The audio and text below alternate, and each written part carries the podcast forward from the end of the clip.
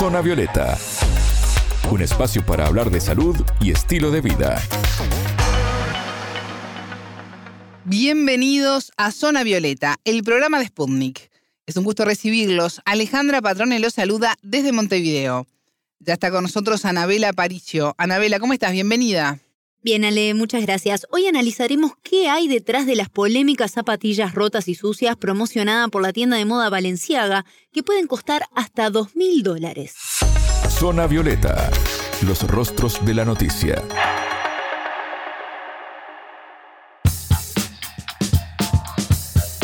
Son 100 los ejemplares de zapatillas estilo Converse que se comercializaron por entre 500 y 2 mil dólares para todo el mundo los modelos eran calzados tenis tipo sueco botas en color blanco, negro o rojo. Hoy, si realizamos una búsqueda rápida en la web de la tienda, ya no hay disponibles, se agotaron.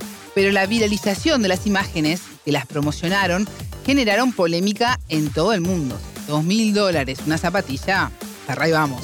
Así es, Ale, y esa indignación ha sido compartida en los últimos días por mucha gente en redes sociales. Valenciaga hace varios años que optó por esta estrategia de venta yendo al impacto directo y generando así seguidores y detractores. Pero ¿qué hay detrás de toda esta táctica de ventas y esta idea de diseño? Se lo consultamos a la diseñadora de modas y periodista en el área, Florencia Rivas, uruguaya radicada en Perú, que nos contaba lo siguiente. Valenciaga últimamente nos tiene con muchas polémicas porque, bueno, también hay que reconocer que hay un cambio también de paradigma de emisión del mensaje, ¿no? Entonces, eso se trabaja mucho en lo que tiene que ver con el marketing de la moda, ¿no? Y la promoción de lo que son los lanzamientos, los productos, y bueno, ahora es mucho más diverso, ¿no? Entonces, de repente, la forma de promocionar como un producto se puede hacer a través de un embajador de la marca o de repente lo dicho ese tema de los influencers también, que quedó como un poco desarticulado porque no encuentran como mucho la función, ¿no? Y, la emisión así como el mensaje, a quién va a dirigir, cómo, porque también hay otras controversias respecto a ese tema de quién recibe tu mensaje. Valenciaga está utilizando como ciertos embajadores de su marca que, que no apuestan, este, digamos, a contenidos profundos, ¿no? Que es, digamos, lo que la moda siempre lo que refleja es ciertas realidades, ¿no? Los mensajes tienen que ser como bastante eh, profundos porque tú estás generando una colección, ¿no? Y una colección es parte de un proceso que está un equipo creativo y claro, si tu producto final se va reflejado con ciertos embajadores de moda que simplemente se colocan la prenda y no conocen de todo ese proceso, ni el mensaje, la profundidad puede como desvirtuarse. Eso es lo que ha pasado en los últimos desfiles de ellos, se concentra mucho más la figura de quienes usan la ropa y qué es lo que dicen, a nivel de discurso, pero no por lo que hablan, sino con las actitudes que tienen, en lo que hacen, o digamos el perfil que tienen ante la vida, y en eso Valenciaga no está pisando con el pie correcto, ¿no? Por ejemplo, Kim Kardashian es una de las embajadoras de la marca, ¿no? Y, y, obviamente ya sabemos que hace mucho tiempo que no está pisando con el pie correcto en los eventos de ellos, en los desfiles, ¿no?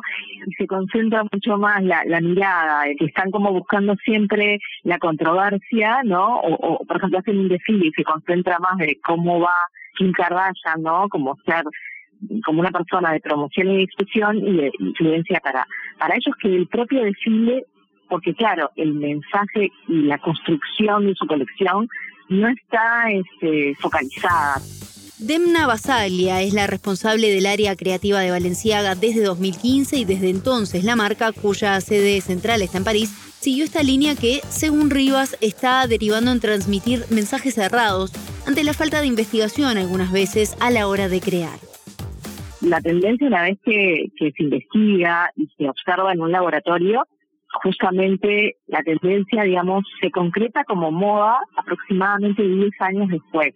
Los dos primeros años es un periodo que tiene más que ver con la colorimetría, qué colores se aceptan dentro de esa tendencia, y este, se demora como dos años más o menos en concretar, y ya después en los 10 estaríamos hablando de, moda, que cuando decimos moda, esa tendencia que se lanzó 10 años atrás, ya casi todas las marcas, este, digamos, comienzan a, hablar de una forma más directa.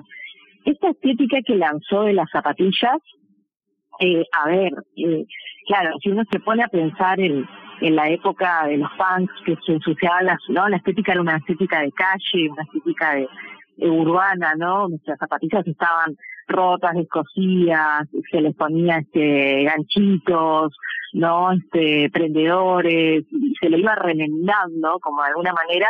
Claro, tenía que ver con una situación del momento este social que terminó, digamos, fue como, es como el huevo y la gallina, es la situación social, ¿no? Y el contexto que te lleva a una determinada expresión con lo que es la música, eso después se refleja como un espejo, ¿no? Se refleja en lo que es este moda.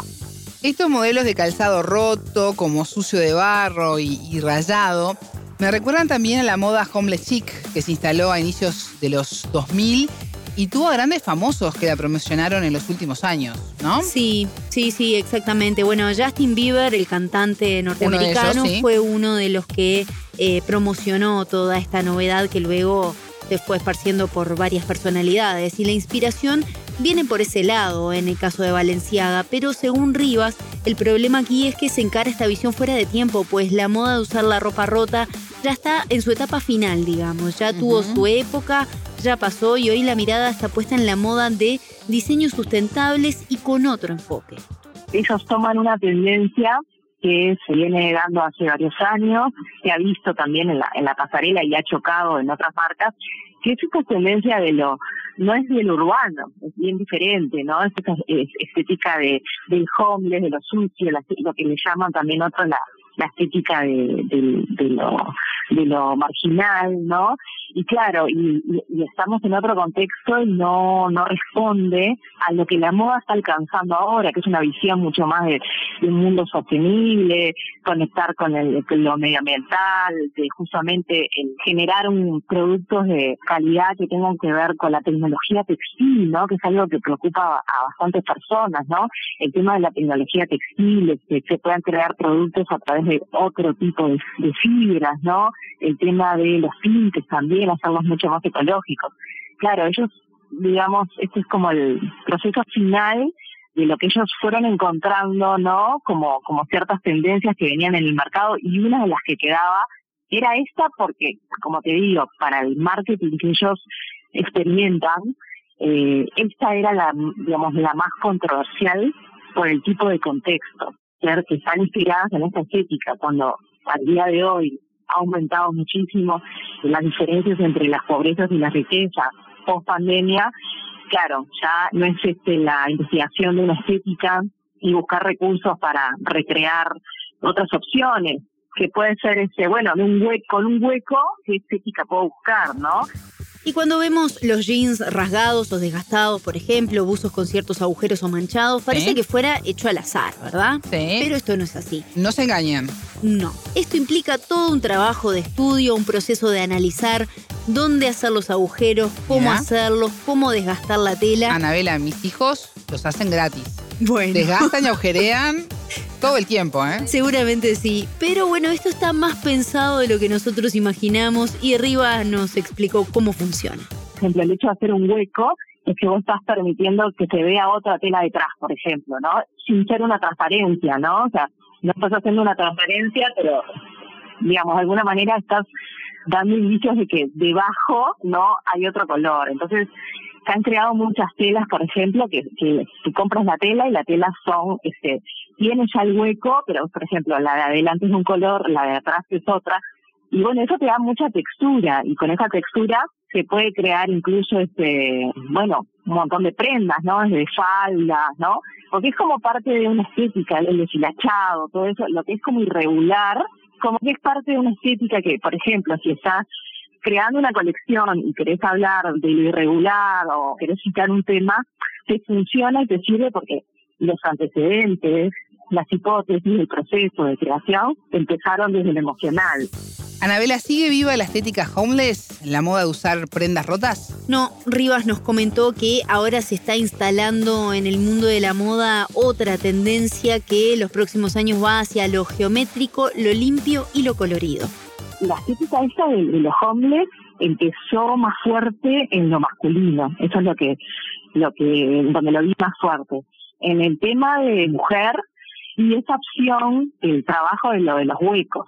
Eso sí me pareció interesante, pero no lo vinculaba, nunca lo vinculé directamente a, lo, a los hombres, porque en realidad hay antecedentes históricos de tipos de prendas así, agujereadas, con huecos, pero por el desgaste. También porque en un momento no se usaba como lo nuevo, lo limpio. Y eso es lo que está volviendo ahora, lo colorido, lo limpio, lo geométrico. Eso es lo que se está instalando, que hace dos, tres años se está imponiendo con el tema del color y, los, y las formas geométricas. Escuchábamos a la diseñadora de moda Florencia Rivas, uruguaya radicada en Perú, con quien analizamos la polémica en torno a las costosas y rotosas zapatillas de Valenciaga. Muchas gracias, Anabela. Has traído un tema polémico. Acá seguimos charlando de eso. Exactamente. Seguimos charlando y hasta la próxima para los oyentes. Zona Violeta, desde Montevideo,